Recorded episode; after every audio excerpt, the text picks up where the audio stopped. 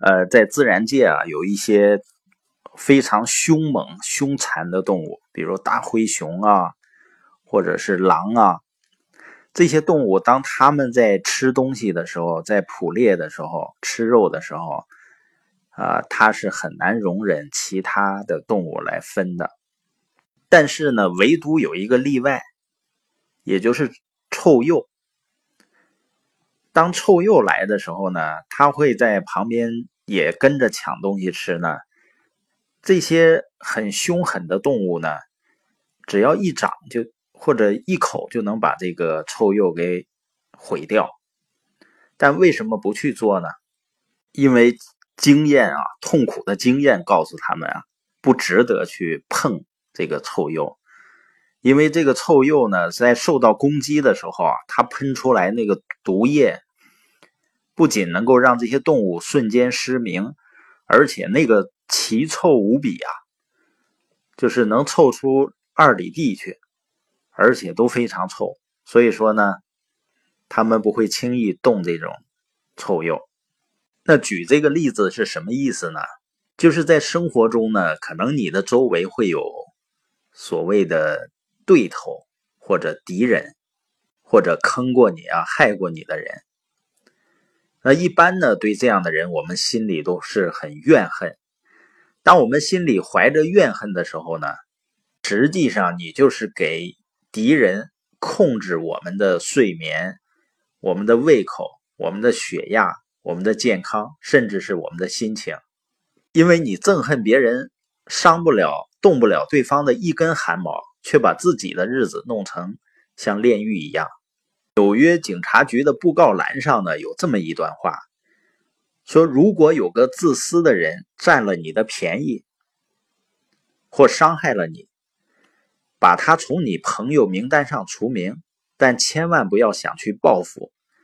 一旦你心存报复，对自己的伤害绝对比对别人的要大得多。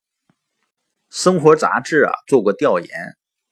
他说：“报复啊，很有可能会毁掉你的健康。”生活杂志是这样说的：高血压患者最主要的个性特征就是怨恨，长期的怨恨造成慢性高血压，引起心脏疾病。当然，我这么说啊，有高血压的朋友，你不要怨恨我。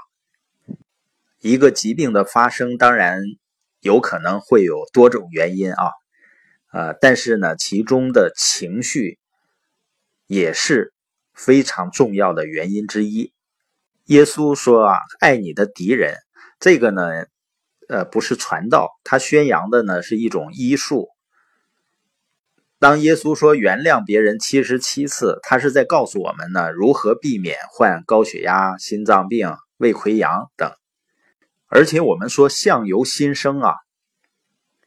你发现那些常年怨恨的人，他的满脸非常容易布满皱纹或者变形；但内心充满慈爱的人呢，他的面容就会是另外一个样子。心里面怨恨呢，也会使我们在美食面前呢也食不知味。圣经上是这么说的：充满爱意的粗茶淡饭，胜过仇恨的山珍海味。你想想，如果我们的仇人他知道他在消耗我们的精力，让我们神经疲劳，让我们变得越来越丑，然后呢还恨出心脏病来，提早归天，他会不会更开心呢？当然，我们可能不能神圣到去爱敌人，但是为了我们自己的健康啊和自己的心情，最好呢能原谅，并且忘记他，这才是明智的举动。艾森豪威尔将军的儿子呢？当他被问起他父亲是否憎恨过任何人的时候，他回答说：“啊，没有，我父亲从不浪费一分钟去想那些他不喜欢的人。”在《林肯传》中啊，描述的就是林肯从来不根据自己的好恶去判断别人，他总认为呢，他的敌人也像任何人一样能干。如果有人得罪他呢？但是却是最合适的人选，林肯还是会请他担任那个职位的，就像对朋友一样，毫不犹豫。他从来没有因为个人的反感或者这个人是他的政敌而撤换过一个人。林肯曾经委任过相当高的职位给那个曾经侮辱过他的人，包括麦克兰、史瓦德、史丹顿和蔡斯。林肯相信呢，没有人应该因其作为受到赞扬或责难，因为我们每一个人都受到教育的条件和环境的影响，也就是我们所形成的习惯和特征，造就了我们的目前和未来。所以，我们要想生活变得轻松和快乐，要记住这样一个原则：永远不要对敌人心存报复。那样对自己的伤害将大过对别人的。